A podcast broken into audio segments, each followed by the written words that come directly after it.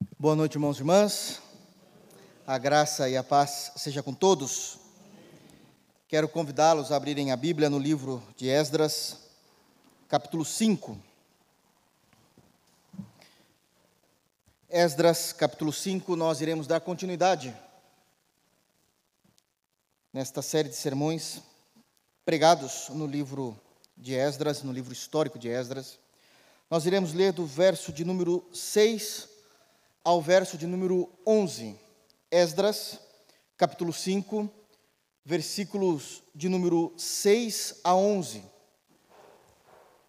Vamos avançar na narrativa desse livro tão surpreendente da história do povo de Deus, do qual nós somos inseridos, não pela nossa nacionalidade, porque o texto do livro do o livro histórico de Esdras está narrando o retorno do povo de Deus da, da, do cativeiro que eles retornaram babilônico depois dos 70 anos.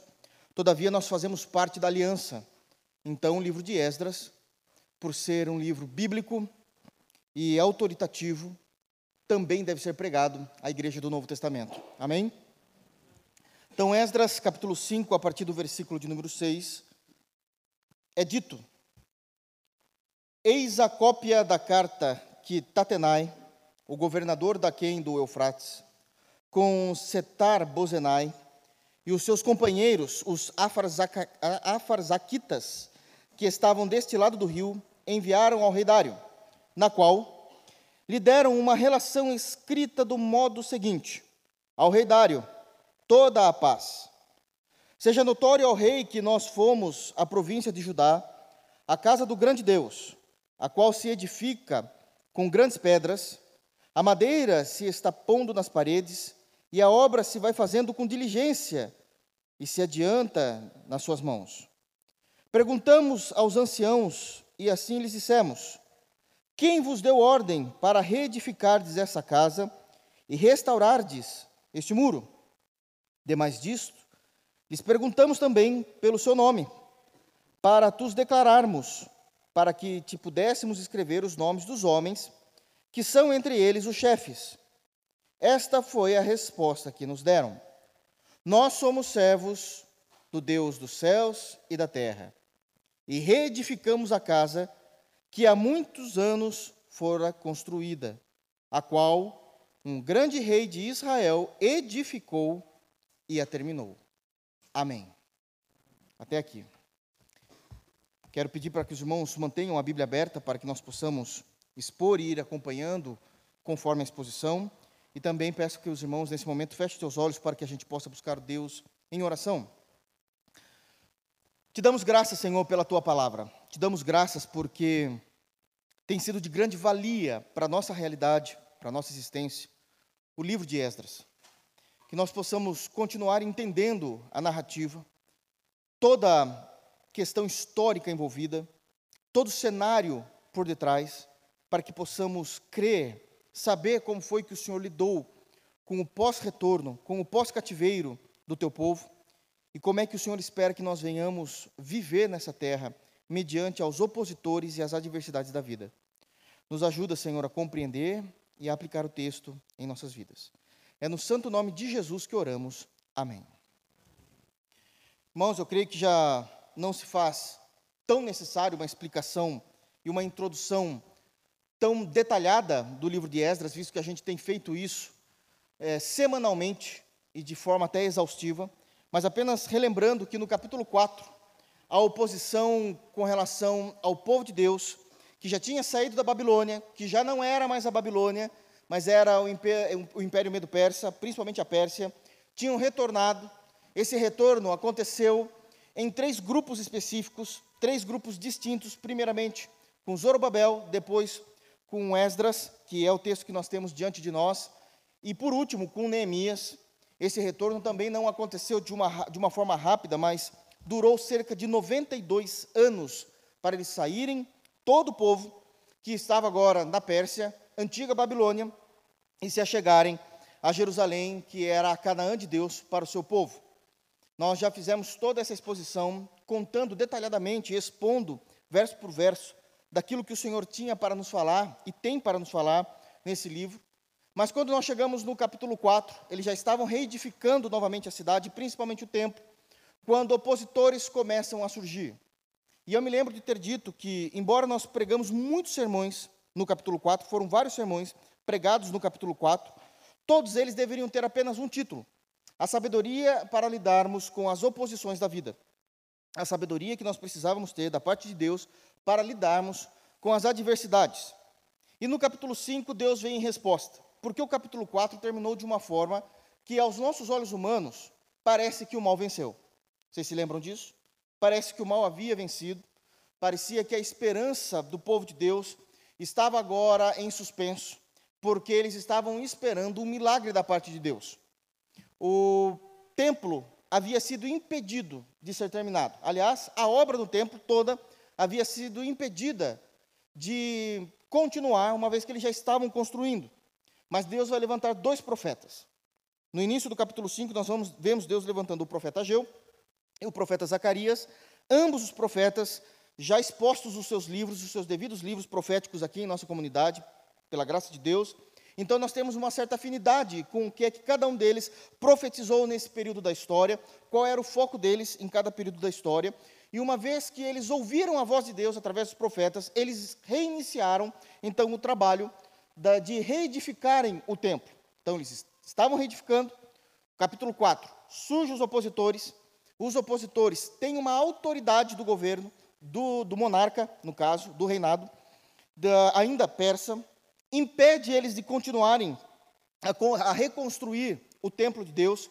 Deus levanta dois profetas, profeta Geu, profeta Zacarias, e eles profetizam dizendo que Deus tinha dito para eles reiniciarem, reiniciarem a obra, para que eles voltassem a trabalhar. E eles fazem isso a partir do versículo de número 2 do capítulo 5, que é o que nós é, temos pregado, pregamos isso na semana passada. E eles começam então com Zorobabel e com Jesuá, que é Josué, o sumo sacerdote, juntamente com os profetas. Então nós vemos o governo civil na mão de Zorobabel, Josué como sumo sacerdote e os profetas com a questão profética, com toda a área profética, e todo o povo junto, envolvidos para reconstruir o templo. A importância que se tem de reconstruir o templo é que o templo, na religião do Antigo Testamento, naquele período do Antigo Testamento, o templo era o símbolo da fé em Deus, não era a essência da fé em Deus. A essência estava por conta de toda a prática da lei, principalmente focada nos sacrifícios, cada sacrifício significando e apontando para Cristo. Mas o símbolo da religião era o templo. E eles precisavam, de fato, reconstruir o templo, porque a lei era bem clara que o lugar onde eles deveriam adorar a Deus era num lugar específico, diferente, diferente da nova aliança, que é em espírito e em verdade. Então eles precisavam reconstruir o templo e eles estavam debaixo da autoridade de Deus para eles fazerem isso. Esse é o contexto do que nós temos feito e visto desde o início do livro, mas principalmente com foco no capítulo 5. Eles reiniciam então a obra e surgem mais opositores. Esses opositores, eles têm o nome de Tatenai e de Setar Bozenai, que aqui eu vou chamar de Bozenai, que é mais simples. Então, tem Tatenai e Bozenai, que são pessoas do império, ou no caso também da, da, da monarquia, e que eles querem que sejam paradas as obras do templo. E eles vão questionar a Deus no início do capítulo 5. Questionar o povo de Deus e realmente a Deus no início do capítulo 5. Eles vão dizer isso no versículo de número 4 e no versículo de número 5, dizendo que eles não tinham ordem e quem é que tinha pedido, mandado, autorizado eles voltarem a reconstruir o templo. E Deus era com eles, Deus era com o seu povo. E o povo não dá ouvidos nem a Tatenai e nem muito menos, né, a Bozenai. E eles continuam, então, reconstruindo o templo.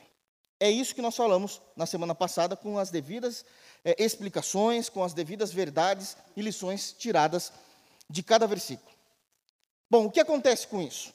O templo está toda, o templo está em polvorosa, as coisas estão acontecendo e a reconstrução do templo está de fato evoluindo e de forma muito rápida.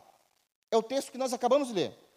O texto está evoluindo, o templo está evoluindo, a reconstrução indo de vento popo, e de forma muito rápida, de forma eficaz. Eles não gostaram da reação do povo de Deus. E eles vão então escrever uma carta, é o que nós lemos no versículo 6. Inclusive, nós temos aqui um relato dessa carta histórica. Eis a cópia, diz o versículo 6. Então, eles vão escrever uma carta a Dário, que é agora o responsável, o imperador ou o rei da Pérsia, dizendo que quem, dizendo o que estava acontecendo, que o povo estava reconstruindo o templo e que até onde eles tinham entendido, e de fato é verdade, Dário não tinha autorizado a reconstrução. Mas eles estão reconstruindo. É exatamente esse o cenário que nós lemos aqui. Tudo que nós lemos aqui é um relato. Agora, isso é muito importante. Tudo que nós lemos do versículo 6 até o versículo 11 são nas palavras de Tatenai e de Bozenai um relato de uma carta sendo escrita para o rei Dário, para o imperador. E aqui nós vamos tirar lições impressionantes de como é que nós podemos tirar lições para a nossa vida diária, visto que essa é uma das belezas da Bíblia.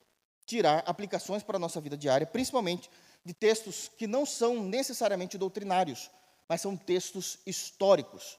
E como nós estamos num culto de doutrina, nós vamos tentar cavocar informações importantíssimas aqui para que possamos entender o contexto, pelo menos até o versículo de número 11.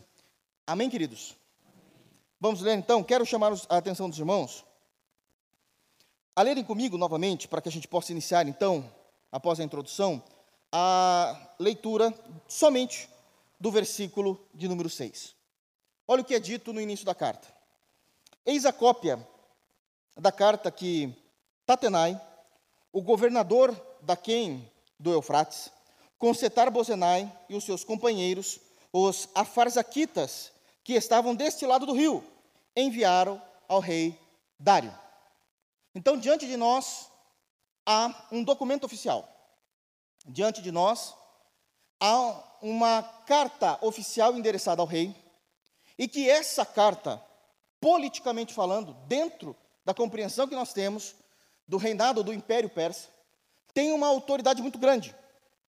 É uma autoridade que pode mudar a história do povo de Deus, pode mudar a história de Israel. E não é somente porque é uma carta, mas é também por quem está escrevendo essa carta. São governadores do lado de cá, é da quem, não é da lém, é da quem, do lado de cá, do povo de Deus. De cá do Eufrates, é exatamente aonde eles estavam. Era onde eles governavam. Era onde eles tinham de fato a autoridade dada pelo império da Pérsia. Então são homens do império escrevendo ao imperador. E existe uma autoridade aqui.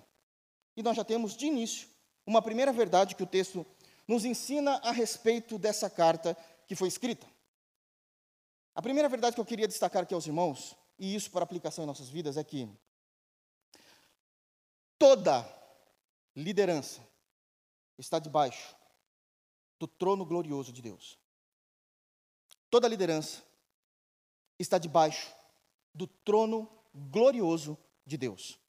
Por que eu digo isso? Primeiro, porque é uma verdade. Mas deixa eu explicar isso aos irmãos. Não importa quem são essas pessoas. Diante de Deus, nesse momento, não importa quem é Tatenai e não importa quem é Bozenai. Não importa a posição em que eles ocupam. O que todo crente precisa saber é que toda liderança, todo governador, todo rei e todo imperador, eles estão debaixo do trono de Deus. Eles se curvam diante do trono de Deus. Eles têm uma autoridade que vai até onde Deus decreta em sua soberania. O motivo deles estarem escrevendo essa carta, que é muito clara para nós no versículo de número 6, é o motivo deles não concordarem com a autoridade de Deus. Quando eles relatam ao rei, nós vamos chegar lá no versículo de número 9, quando eles perguntam: Quem vos deu ordem para reedificares? Na verdade, eles estão contando, de fato, como é que eles conversaram com o povo de Deus no versículo de número 4, quando eles estavam se opondo ao povo de Deus. É o que está no versículo 4. Perguntaram-lhes mais: e quais são os nomes e os homens que constroem estes edifícios? No versículo de número 3, final, quem vos deu ordem para reedificardes essa casa e restaurardes esse templo? A resposta é simples: foi Deus. E eles não gostaram da autoridade de Deus sobre a autoridade deles. Eles não gostaram. E o povo continuou construindo. Porque todo líder, todo governador, todo rei, todo imperador precisa entender que, independente da autoridade que foi dada e outorgada a eles no seu governo, todos eles, todos os homens, estão abaixo do trono poderoso de Deus. É por isso que eles não foram ouvidos. Tanto Tatenai como Bozenai, eles estavam furiosos. Esse momento é o momento em que eles estão furiosos. E qual é o motivo da sua fúria? Qual o motivo em que deles estarem furiosos? É deles terem percebido, tarde demais, mas deles terem percebido que eles não tinham autoridade aonde eles imaginavam que tinham, no meio do povo de Deus. Que eles não tinham a autoridade do tamanho que eles imaginavam que eles tinham. Que eles não tinham o controle de todas as coisas como eles achavam que tinham. E no versículo de número 5, que nós falamos na semana passada, é dito que os olhos de Deus estavam sobre o seu povo, porque era Deus que estava comandando todas as coisas. Eles estavam irados e furiosos, porque a autoridade de Tatenai e de Bozenai era uma autoridade que se levantava num ato contrário à vontade absoluta e autoridade deliberada de Deus. O que é uma autoridade deliberada? uma autoridade decisiva. Em último caso, quem decide todas as coisas é Deus. E o povo de Deus, partindo da autoridade de Zorobabel, de Jesuá, dos profetas Ageu e Zacarias, entenderam que eles deveriam obedecer a Deus e não aos homens. Eles só se opuseram a essa autoridade porque Ciro já tinha libertado eles da Pérsia. Se opuseram contra essa autoridade, porque essas autoridades humanas estavam contra Deus. E mais importa obedecer a Deus do que aos homens. Mais importa obedecer a Deus do que os homens. Essa questão de autoridade precisa ser muito bem observada, muito bem entendida. O povo de Deus não é um povo que procura revolução e rebelião, mas é um povo que dará a vida pela obediência ao seu Senhor. É um povo que fará de tudo para obedecer a seu Deus. Então já não importa mais quem é que se levantou contra Deus. Isso já não faz mais sentido para nós. Pode ser quem for, nós estaremos obedecendo o nosso Deus. E isso esses irmãos nos ensinam perfeitamente, porque eles obedeceram a Deus quando haviam homens de grande autoridade se opondo à fé deles se opondo à fé deles. E isso os deixava furiosos, porque eles aprenderam que a autoridade deles era limitada à vontade soberana de Deus. O profeta Daniel nos explica isso muito bem, no capítulo 2, no versículo 21, quando Daniel, profetizando a respeito de quem é Deus e da autoridade de Deus, Daniel diz o seguinte a respeito de Deus: É Ele quem muda o tempo e as estações, é Ele que destrona reis e estabelece reis. É Ele quem dá sabedoria aos sábios e entendimento aos inteligentes. É Deus que determina todas as coisas. É Deus quem determina todas as coisas. Numa aplicação clara aqui, todo crente precisa tomar cuidado em não cair no erro crasso de imaginar que a nossa autoridade em qualquer área da vida, não somente eclesiástica, não somente ministerial, mas que a autoridade que nos foi outorgada, seja dentro de nossa família, na igreja, em grupos menores, no pastorado, nas nossas empresas, nenhuma autoridade nos foi dada de forma absoluta. Toda nossa autoridade se curva diante do trono de Deus. E é isso que nós aprendemos claramente. Eles estão furiosos por entenderem que eles não tinham a autoridade absoluta como grande império medo-persa. Talvez a gente não tenha noção do que a gente está falando aqui. O império medo-persa foi um império enorme. Como é que um grupo de homens que não sabem nem guerrear direito porque eram escravos há 70 anos estão nos afrontando? Não era uma afronta, era uma obediência a Deus. Nós estávamos, eu digo nós porque somos o povo da aliança, nós estávamos obedecendo aquele a quem de fato deve ser obedecido quando fala a sua palavra final. Quando diz a sua palavra final. E isso é claro, suscita-se ira, vamos escrever uma carta. E precisamos tomar cuidado para não passar feio. Em que sentido? De entender que a nossa autoridade ela é uma autoridade absoluta, porque nunca é, ela sempre estará debaixo do trono de Deus. Irmãos, deixa eu falar uma coisa a vocês. Isso é em todas as áreas. O apóstolo Paulo, entendendo essa verdade doutrinária, traz isso também a nós no Novo Testamento. Traz isso também a nós. Ele fala da autoridade do marido, por exemplo, dentro de casa, e explica quais são os critérios da autoridade do homem dentro da casa. Ele vai falar da autoridade da esposa, não sobre toda a casa, mas nos seus afazeres. Mas Provérbios 31, a partir do versículo 10, traz informações riquíssimas de como que a mulher deve usar dessa autoridade gloriosa que Deus deu a elas nos seus afazeres. Em Efésios capítulo 6, Paulo novamente vai tratar de como é que os servos, os empregados, e na verdade ali está escrito como escravos, como é que os escravos deveriam agir diante dos seus senhores conforme a terra, segundo a terra.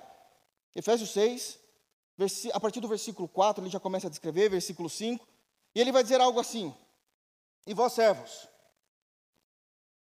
servi ao vosso Senhor segundo a terra com temor e tremor, como se fosse a Cristo. E lá no versículo 9, ele vai falar agora com os senhores, com os patrões, com os empregados perdão, com os empresários. E ele vai dizer o seguinte: E vós, senhores, de igual modo a eles, evitais as ameaças, sabendo que o Senhor deles, tanto quanto o vosso, está nos céus. A autoridade dos senhores está limitada à autoridade de Deus que está nos céus. Nenhuma autoridade é absoluta. Nenhuma autoridade é absoluta. Agora, como é culto de doutrina, deixa eu explicar aqui um ponto que dificilmente eu vou conseguir explicar em outros textos. Alguém pode dizer assim, pastor, eu entendi, até aqui eu entendi, mas Jesus, Deus, glorioso Deus, na pessoa de Deus Filho, muitas vezes, e quase todas as vezes, é chamado pelo apóstolo Paulo e por outros apóstolos de Senhor. Como é que eu devo entender esse pronome Senhor com relação à pessoa de Jesus. Então, eu vou aproveitar que aqui é culto de doutrina, eu posso dissertar um pouquinho sobre isso, porque está no texto. Todas as vezes que a Bíblia chama Jesus de Senhor, nós precisamos ter um entendimento diferente dessa mesma palavra aplicada a outras pessoas. Deixa eu explicar aqui. Em Efésios 6, é dito para os servos obedecerem os vossos senhores segundo a carne. A palavra ali é Kyrios. Mas quando se fala de Jesus, a palavra ali também é Kyrios. E alguém pode dizer, há diferença? Porque a palavra no grego é a mesma. E eu vou dizer, há diferença. E muita. Muita. E eu vou explicar para vocês, provar para vocês, doutrinariamente, escrituristicamente, que todas as vezes que os apóstolos chamam Jesus de Senhor, os apóstolos estão se referindo a Jesus como Deus. E não como dono de algo apenas e não como uma autoridade local ou uma autoridade governamental. Como é que eu explico isso? Primeiro, todas as vezes que Jesus é apresentado, vamos começar pela parte bíblica, depois a gente vai para a parte histórica. Todas as vezes que Jesus é apresentado no Novo Testamento, ele é apresentado de uma maneira que nenhum outro homem é. Deixa eu explicar aqui. Fica mais fácil. É dito em Filipenses capítulo 2 que todo joelho se dobrará diante de Jesus que é no céu, na terra e debaixo da terra, confessando ou professando que Jesus é o Senhor. Então isso já começa a distinguir o senhorio de Cristo de outros quaisquer senhores líderes, autoridades que possam existir sobre a face da terra na história. Porque nenhum outro nome foi dado para que, que se importa que sejam salvos. E que nenhum, e a nenhum outro nome se dobrarão os joelhos nos céus, na terra e debaixo da terra, que confessem que Jesus é Senhor. Em Colossenses, Paulo também falando de Jesus, ele vai dizer que em Cristo, na pessoa de Jesus, habita toda plenitude da divindade. Vamos traduzir isso para o português popular? Imagina todo o caráter, vamos tentar, é impossível, mas tentem imaginar todo o caráter divino da Trindade. Todos os seus atributos.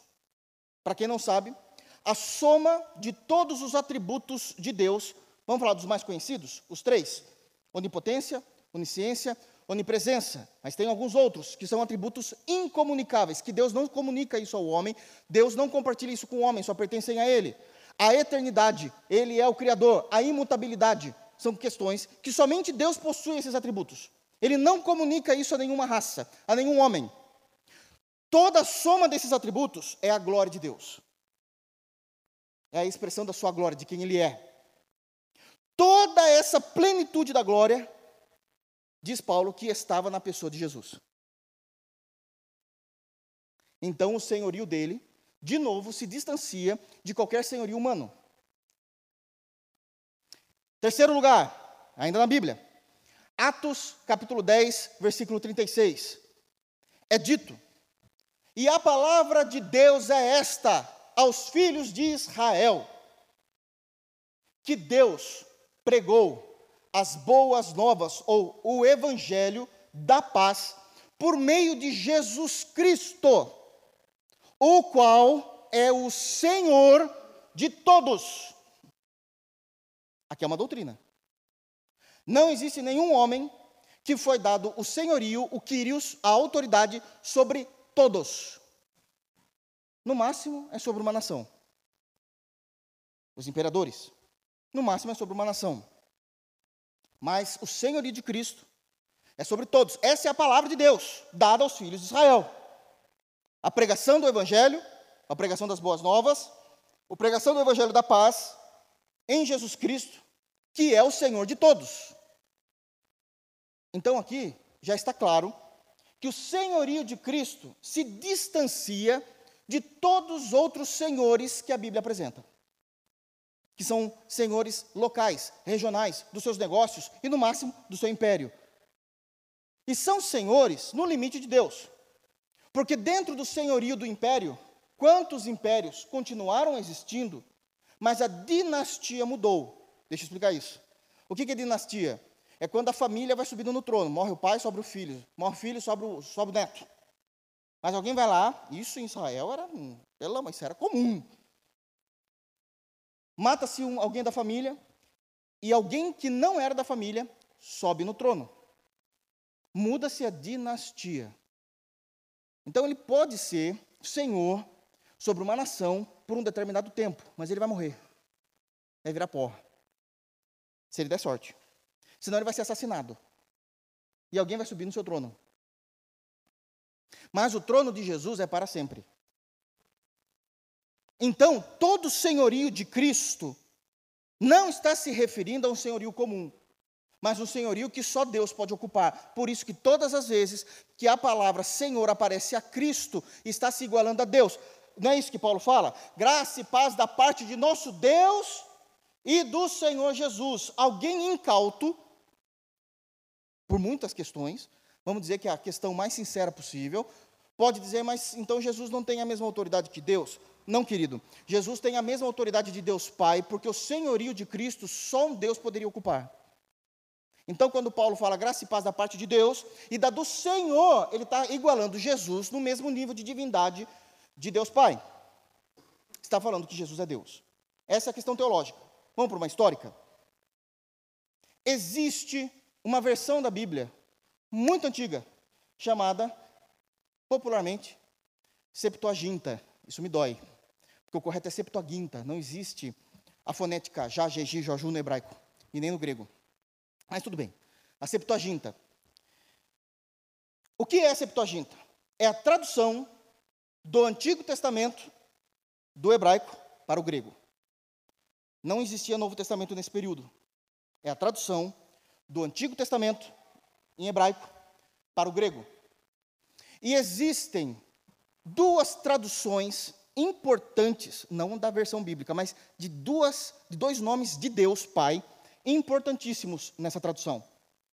O primeiro nome em hebraico que eles vão traduzir na Septuaginta para o grego é a expressão e o nome Adonai. Adonai é um dos nomes de Deus, Pai. Esse nome tem uma raiz no sentido de que ele é mestre supremo. Quando esses homens traduzem o hebraico para o grego da Septuaginta, todas as vezes que aparece a palavra Adonai na Septuaginta, eles escrevem como Kyrios, Senhor. Eles traduziram como Senhor. Prestem atenção. E tem um segundo nome, que de fato é o nome de Deus. Yahweh, ou Jeová no português. E todas as vezes que aparece no hebraico Yahweh, eles também traduziram na Septuaginta como Senhor. Então, tanto Adonai como Jeová, ou Yahweh no original, mas Jeová aqui aportuguesando, né? Ou Jeová, foram traduzidos para Septuaginta como Senhor, Kyrios. É por isso que a minha, às vezes a minha discussão aqui, numa brincadeira com os irmãos, que vocês não vão ler com tanta, de, de forma tão comum nas suas Bíblias, o nome Jeová. Vocês vão ver, geralmente escrito sempre Senhor.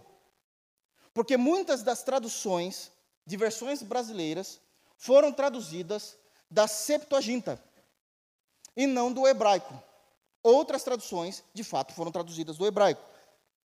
Isso não muda nada, tá, irmãos, assim, em questões doutrinárias. Fiquem em paz, tá? São questões de gente maluco que gosta de lidar com línguas antigas. Mas a maioria das versões brasileiras não coloca o nome de Deus no português como Adonai e não coloca aonde está escrito no original também Jeová, sempre apresenta como Senhor e tudo em letra maiúscula, definindo que ali estava escrito o nome de Deus. Senhor, Senhor, Senhor, Senhor. Os irmãos vão notar, estamos falando de questões históricas, que muitas das vezes, vamos falar dos apóstolos, que geralmente os apóstolos estão escrevendo suas cartas e eles vão fazer uma citação de um versículo do, do Antigo Testamento.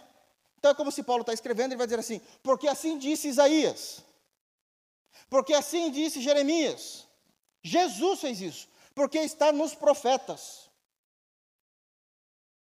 Isso acontece, certo? Aí os irmãos leem a citação dos apóstolos, falam, deixa eu ver onde está isso aqui. Ah, está no profeta tal. E aí a gente abre e vai ler o profeta tal.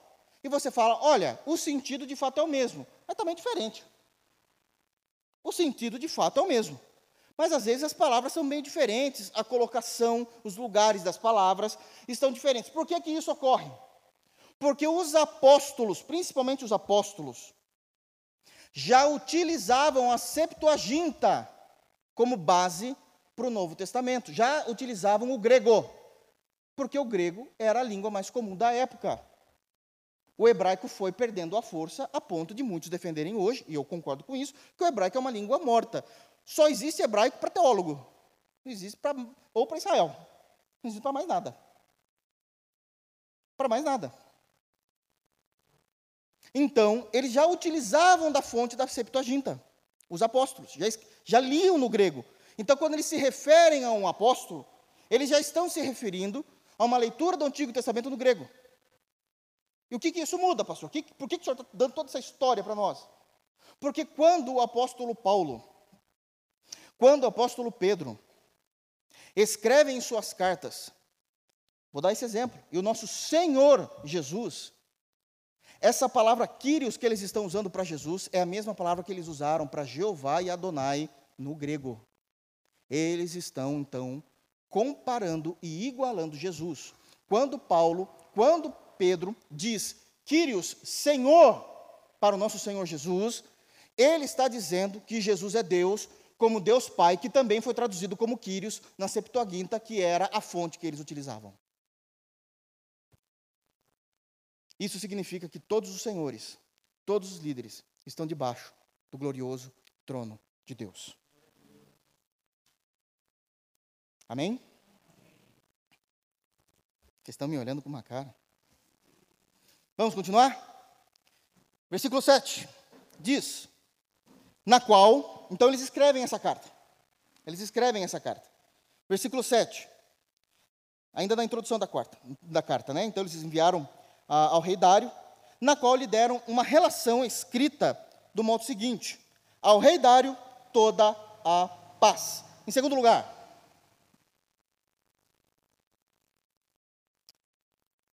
a arrogância de homens preferirem ter em paz com as autoridades do que com Deus. A arrogância dos homens preferirem terem paz com autoridades do que com Deus. Olha como é dito no final do versículo 7: Ao rei Dário, toda a paz. Essa questão de autoridade é difícil também, porque eu já disse, ela é emblemática.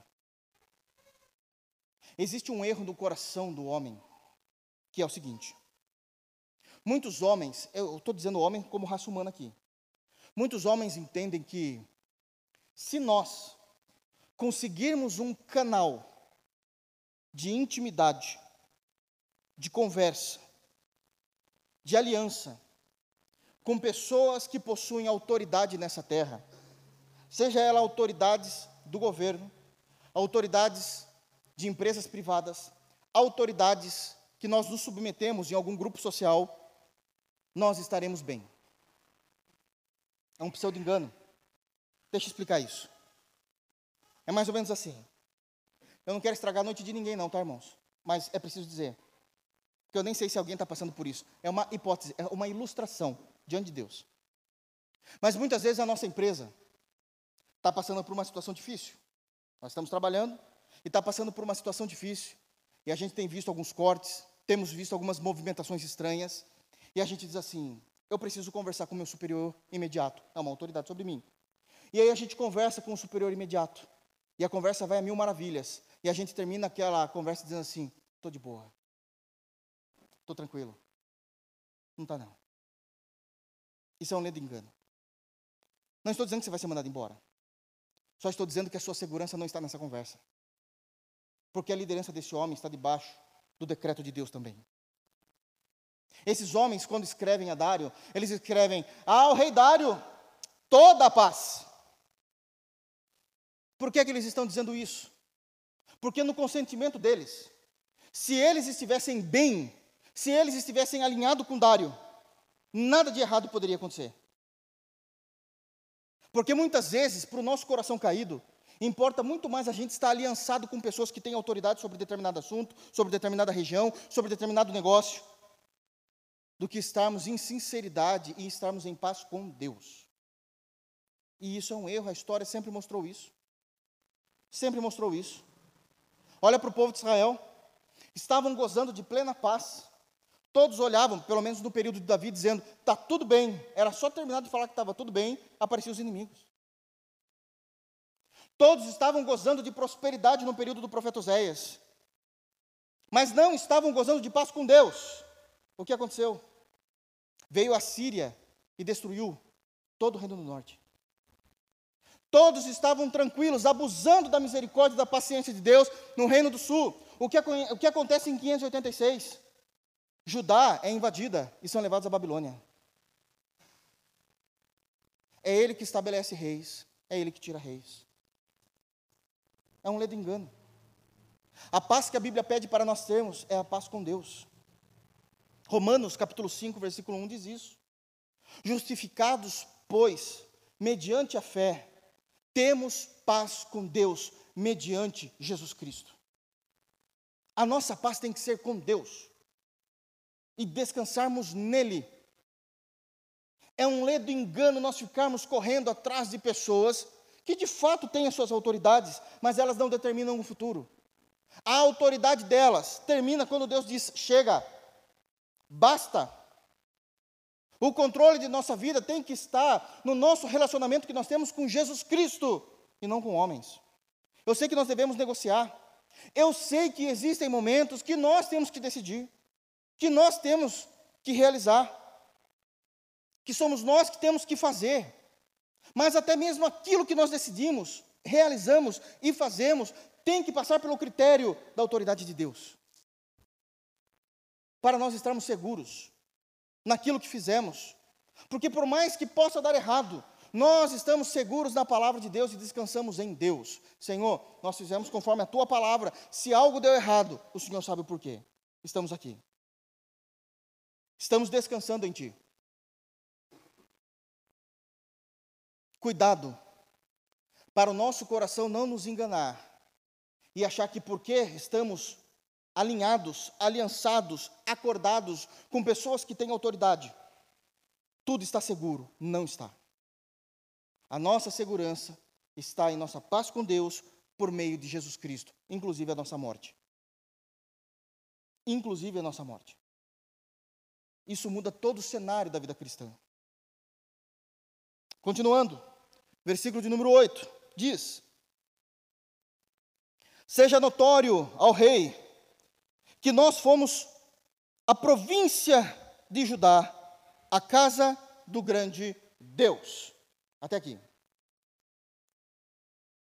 Uma outra lição que nós vemos claramente aqui é que Deus é reconhecido como Deus, mas não é servido e adorado como Deus. Preste atenção em como Tatenai e Bozenai tratam o Deus de Israel. É dito que eles foram à província de Judá, a casa do grande Deus. Aqui há reconhecimento, aqui há respeito ao nome de Deus, à pessoa de Deus. Eles não estão quebrando nenhuma doutrina, não estão usando o nome de Deus indignamente. Eles reconhecem quem é Deus, mas não adoram a Deus. Saber quem é Deus não significa que nós servimos a Deus. Reconhecer quem é Deus não significa que nós adoramos a Deus. São coisas distintas. São coisas distintas. O que é que eles estavam dizendo aqui? Eles sabem quem é Israel. Israel não é uma nação nova nesse momento da história, uma nação muito antiga. Eles sabem da história que o povo de Israel tem com o seu Deus. Eles sabem como eles foram libertos milagrosamente do Egito. Eles sabem que esse povo andou por 40 anos no deserto e Deus o sustentou. Eles sabem o porquê que foram parar na mão da Babilônia. O povo nunca negou. Eles sempre disseram: Nós desobedecemos a Deus. E por isso estamos aqui, como juízo da parte de Deus. E eles sabem que foi Ciro que os libertou. Ele é o grande Deus. Mas eles não servem a Deus. Mas eles não cultuam a Deus eles não devocionam a Deus, não entregam sua vida a Deus. Uma coisa é reconhecer ou conhecer, pelo menos saber dizer quem é Deus. Outra coisa é ser crente em Deus. São coisas totalmente distintas, posições totalmente distintas. E como é que eles trabalham com esse ponto? Como é que eles fazem com isso? Eles vão realizar exatamente aquilo que o apóstolo Paulo vai falar em Romanos capítulo 1, que eles, confessando e reconhecendo quem é Deus, não o glorificaram como a Deus, antes, em suas mentes inúteis, eles abandonaram a Deus e os seus corações se obscureceram. É exatamente isso que está acontecendo aqui. Oh, nós somos em Judá, na província do grande Deus. Parece que Deus falou para aqueles homens começarem a reconstruir o templo, mas nós não concordamos com Deus. Nós estamos nos opondo à vontade de Deus. Percebem que eles reconhecem, mas não o glorificam? E aí vem o seguinte, ainda no versículo de número 8: o qual se edifica com grandes pedras, a madeira se está pondo das paredes, e a obra se vai fazendo com diligência e se adianta nas suas mãos uma próxima lição que nós temos aqui. Se eles reconhecem a Deus e não servem a Deus, aqui eles reconhecem a obra do povo de Deus, mas mesmo assim se opõem à igreja de Deus. Eu quero destacar dois pontos importantes aqui que tem no versículo de número 8, referente ao povo de Deus. Eles vão destacar que de fato existe algo concreto na obra e nas realizações do povo. Está escrito aqui no versículo de número 8, olha só. O qual se edifica com grandes pedras, a madeira se está pondo nas paredes. O povo de Deus é um povo que trabalha, é um povo que age eles buscam pedras, eles carregam pedras, eles edificam o templo com pedras, eles estão trazendo as pedras, eles estão reedificando o templo.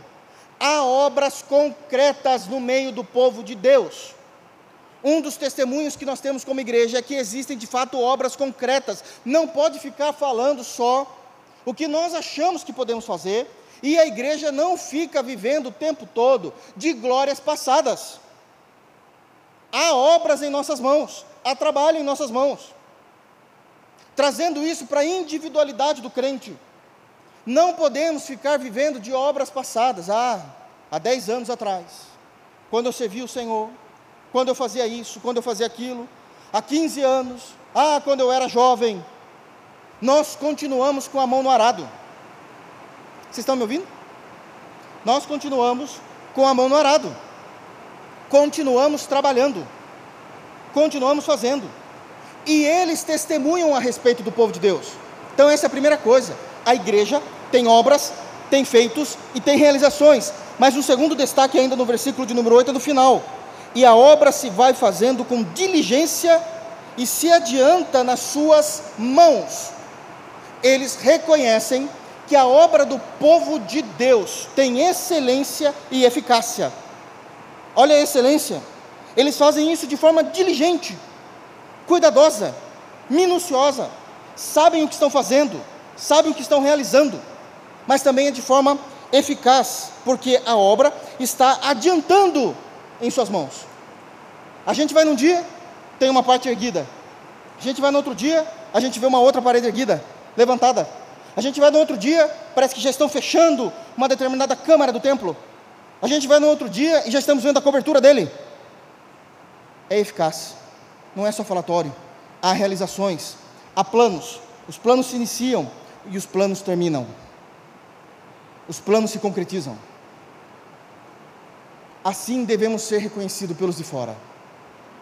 Eles podem ser contra a nossa fé, mas não podem negar que há obras em nossas mãos e que há excelência e eficácia naquilo que fazemos que vivemos por essa verdade.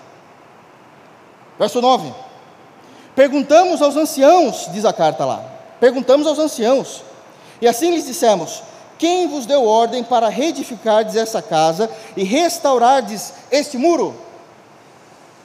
Uma lição importantíssima que nós temos no versículo número 9. Uma resposta não satisfatória. Eles sabiam a resposta, já tinha sido dado. É, eles perguntaram: quem deu a ordem para vocês começarem o trabalho novamente? A resposta é simples: Deus. É Deus. Mas isso não satisfaz. Isso não os satisfaz. O que eles fazem? Escreve isso numa carta e vão mandar Dário. Por que, que a resposta não satisfaz? Nós já explicamos um primeiro ponto. Porque é muito difícil ter que confessar para o orgulhoso que a liderança dele não é completa. Mas, em segundo lugar, focado no versículo de número 9, por que é que eles estão contando essa resposta a Dário? Por que é que eles estão falando a pergunta que eles fizeram? Sabe por quê? Porque eles entendem que não é em todas as coisas que nós devemos colocar Deus no meio. Existem assuntos na cabeça deles. Existem assuntos, e esse é um deles. Quem manda em Israel? Quem manda em Jerusalém? que Deus não deve se intrometer, que Deus não deve estar no meio desse negócio. E isso é algo tão terrível e tão carnal, que muitas das vezes existe isso em nossos pensamentos como crentes. Mas isso aqui é tão simples, não vou colocar Deus no meio disso. Você acha que eu vou orar a Deus por um negócio desse? Você acha que eu vou colocar Deus no meio desse assunto, desse tema? dessa decisão. Isso é eu que tenho que decidir, irmãos. É verdade, é você. Mas debaixo da orientação do Espírito Santo. Debaixo da orientação das Sagradas Escrituras.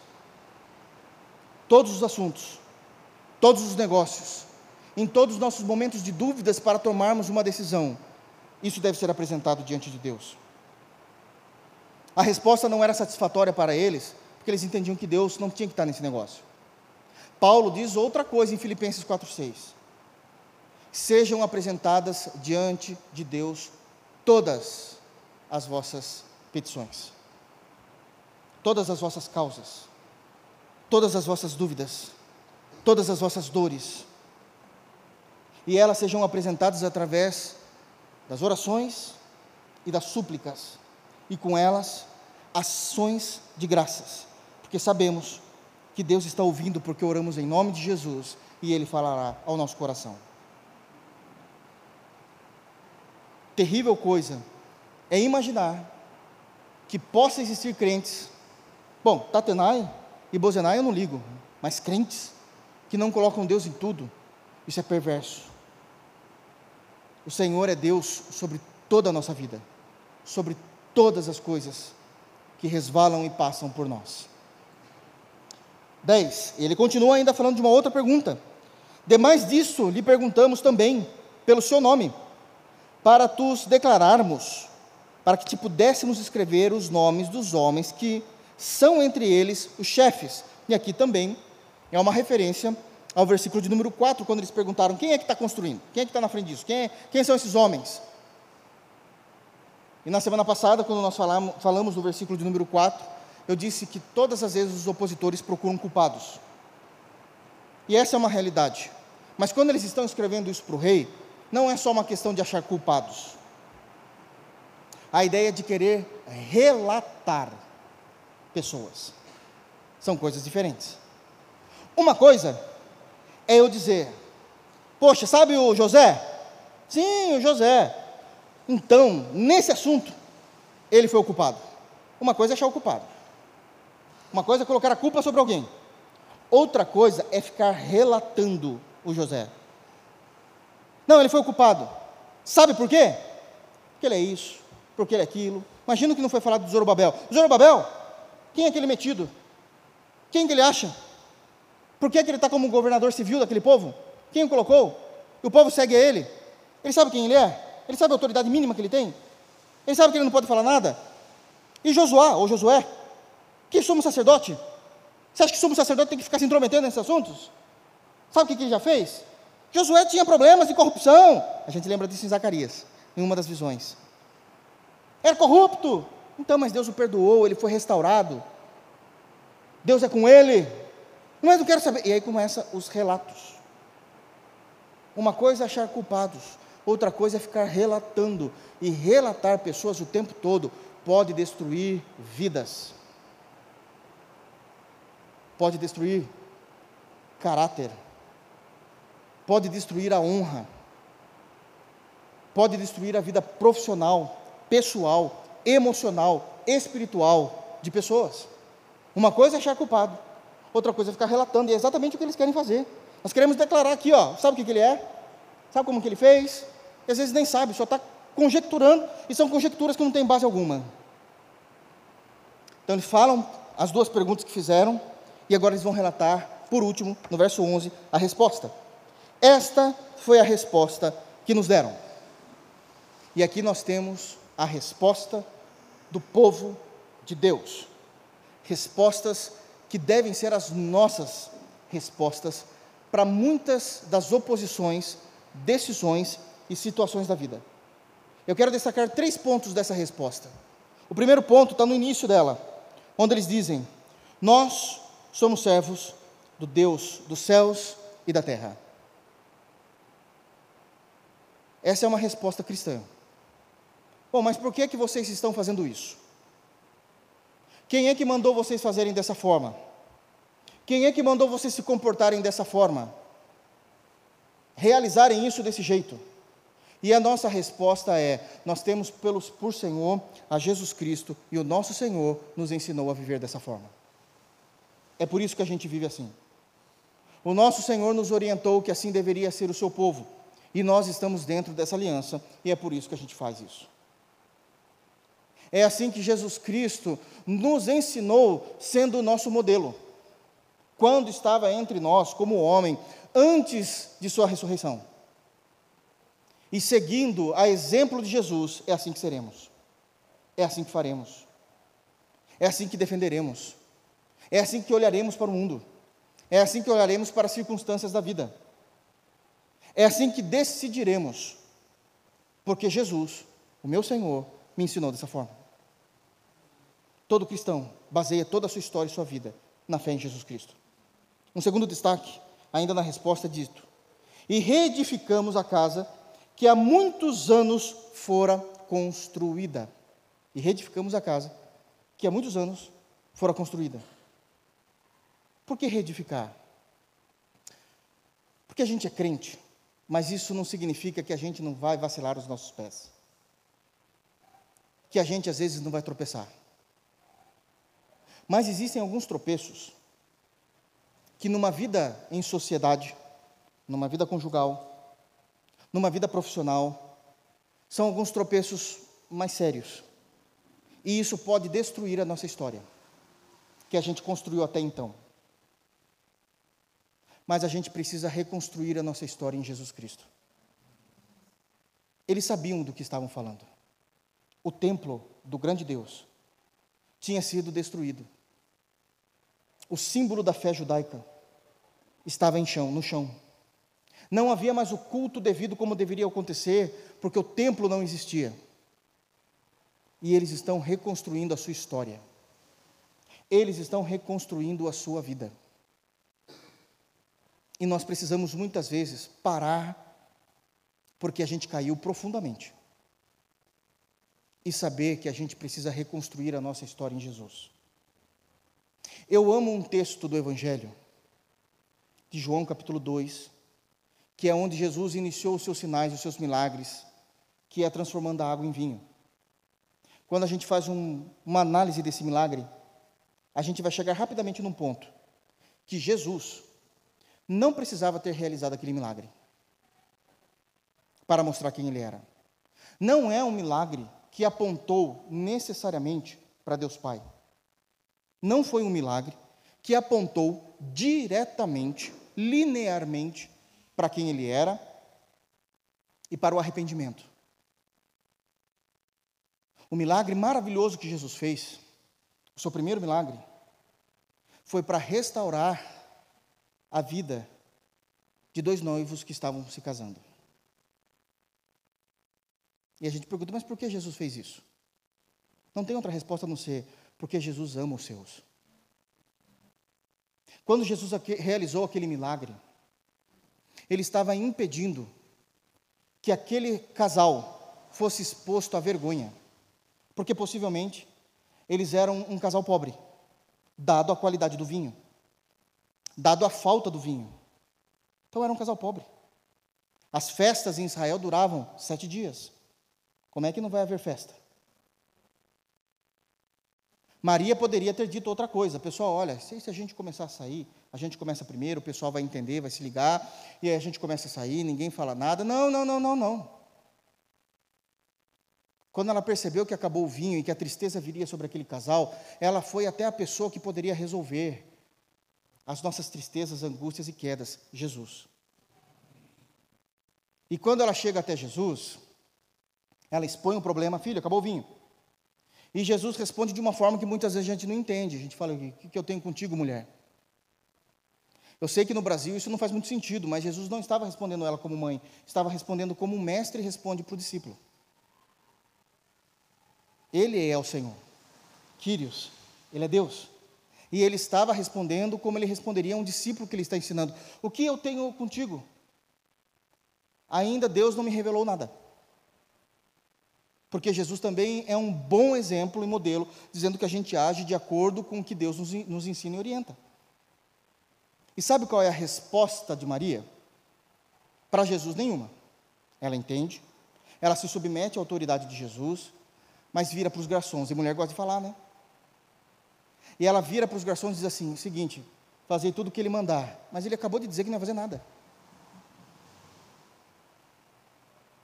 Mas por que então que ela está chamando os garçons dizendo fazer tudo o que ele mandar? Porque Maria já sabia quem era Cristo.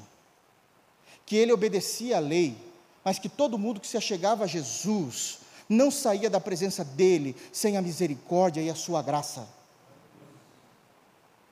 Então os garçons meio perdidos olham para Jesus e falam: E aí? E Jesus diz: Está vendo aquelas talhas? Encheia elas. Elas já estavam vazias. Mas anteriormente, no início do casamento, estavam cheias, porque é dito no texto que aquelas talhas eram para purificação. Os judeus gostavam de asepsia, lavar as mãos, está certo mesmo, né? tem que lavar as mãos antes de comerem e tal. Então a água já, já tinha terminado naquelas talhas, não tinha torneira como nós temos hoje. Então as águas tinham terminado e eles tinham que encher. Mas quando a gente vai ver a quantidade de água ali, é 900 litros. Se já demora hoje para encher uma piscina de mil litros para uma criança brincar, imagina o que é encher 900 litros em talhas. E era muito difícil. E lavar os garçons obedecendo, obedecendo. Só que os garçons também não estão tá muito entendendo o que está acontecendo. Porque imagina a conversa. Irmãos, a gente tem que ser sincero. O poder de Jesus, a graça de Jesus acontece no nosso dia a dia. É no nosso dia a dia. E você imagina o dia a dia do garçom. Olha, de garçom a gente entende. E por que, que esse homem está mandando a gente encher de água? O que acabou não foi o vinho? Por que ele está mandando a gente encher de água? Aí você imagina o outro respondendo: Bom, não sei. A gente só faz porque ela mandou a gente obedecer. E depois de 900 litros de água, eles levam o atalho até Jesus. E Jesus fala assim: Agora levai ao mestre Sala. Daí imagina os garçons. O mestre Sala gosta de vinho. E o mestre Sala nem pedindo vinho tá. Por que é que esse homem está pedindo para a gente levar essas talhas de água até o mestre Sala? O que, que a gente fala para ele? O que que a gente fala para ele? Porque o mestre Sala também é uma autoridade. E você imagina outro garçom dizendo: Eu não sei, qualquer coisa a gente fala que o filho da dona Maria mandou a gente trazer. A gente fala isso. Mas esses garçons também nos ensinam o cristianismo. Eles nos ensinam que quando a gente não entende o que Jesus está mandando a gente fazer, a gente precisa ficar seguro que Jesus sabe do milagre que ele está realizando. A gente se assegura nisso. E eles levam água. E quando o mestre Sala põe o seu copo, se torna vinho. E um vinho dos bons. A ponto do mestre Sala de chamar os homens e dizer: Viu, você está maluco? Você guardou o melhor vinho para agora? E você imagina o sorriso do noivo. Você imagina o sorriso da noiva, porque alguém já tinha ido cantar no ouvido do noivo da noiva. Oh, acabou o vinho. Isso é uma vergonha. Mas de repente tem mais 900 litros de vinho, do melhor vinho que se podia existir, feito pelo próprio Cristo. E você diz: que coisa linda, mas por que é que Jesus fez isso? Essa é a grande pergunta. Porque geralmente os milagres sempre apontavam para a redenção, os milagres apontavam para o Messias, os milagres apontavam para a cruz, porque é que Jesus fez isso? E a resposta é óbvia. Que quando nós, o Senhor nos criou, e por causa da queda o Senhor nos redimiu, nós aprendemos o seguinte: que qual é o motivo da nossa existência? É adorarmos a Deus e vivermos para a tua glória. Só que o que a gente não percebe muitas vezes, irmãos, é que a glória de Deus passa pela realização da vida humana. Senão a gente acha que a glória de Deus só vai se manifestar no nosso sofrimento e na nossa tristeza, e isso é um erro. A glória de Deus passa pela realização da vida humana. A glória de Deus passa pela alegria de viver. Porque o Senhor veio nos dar vida e vida em abundância. Tem alegria para nós. Vocês se lembram de Hebreus 6? Porque aqueles que querem se chegar a Deus, é necessário que eles tenham fé, e tenham fé que Ele existe e que é galardoador dos que o buscam.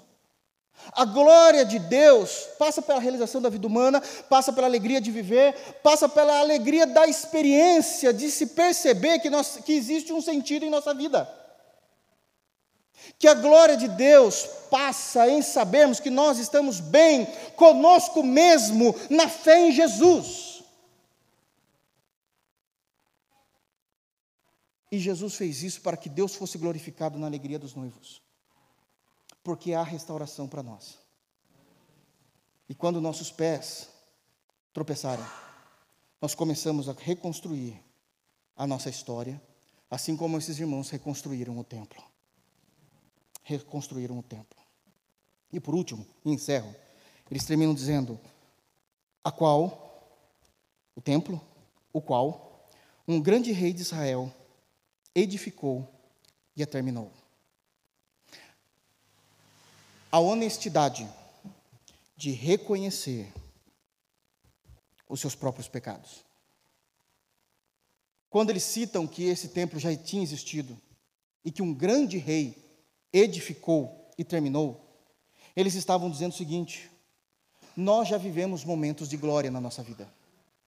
Nós já tivemos um rei, um grande rei. E olha que eles não estão falando nem do maior, Davi, estão falando de Salomão, que construiu esse templo que foi destruído. Mas nós tivemos já um grande rei. Nesse período da história, nem rei eles tinham. Era Zorobabel no governo civil, Josué no sumo sacerdócio, e Ageu e Zacarias como profetas. Eles não tinham rei, mas eles sabiam que eles já tinham tido um grande rei, que tinha sucedido um rei maior ainda, o seu pai Davi. Eles sabiam que eles gozavam de prosperidade, de conquistas de terra, de paz. Eles sabiam que eles gozavam da bênção de Deus sobre sua terra, porque era uma terra que emanava leite e mel. Mas eles também souberam que e confessaram que não conseguiram lidar com a bênção de Deus e caíram e foram julgados. Nós sabemos em quem nós servimos, o Deus dos céus e da terra. Estamos reescrevendo a nossa história, porque um dia nossa história foi bonita, mas não soubemos lidar com isso e nós caímos. Mas Deus, em Sua misericórdia, nos trouxe para o nosso lugar novamente, Jerusalém. Louvado seja Deus. Esse é o povo de Deus. A gente pode até cair, irmãos. Mas baseado lá em João 2 novamente. Se Jesus for o nosso convidado especial, haverá restauração, vinho para a nossa alegria e não haverá mais vergonha para os nossos caminhos. Somente Jesus pode restaurar e escrever a nossa história. Que Deus nos abençoe em Cristo Jesus. Vamos ficar de pé? Feche os teus olhos. Vamos orar ao Senhor para que possamos agradecê-lo pela palavra e irmos em paz.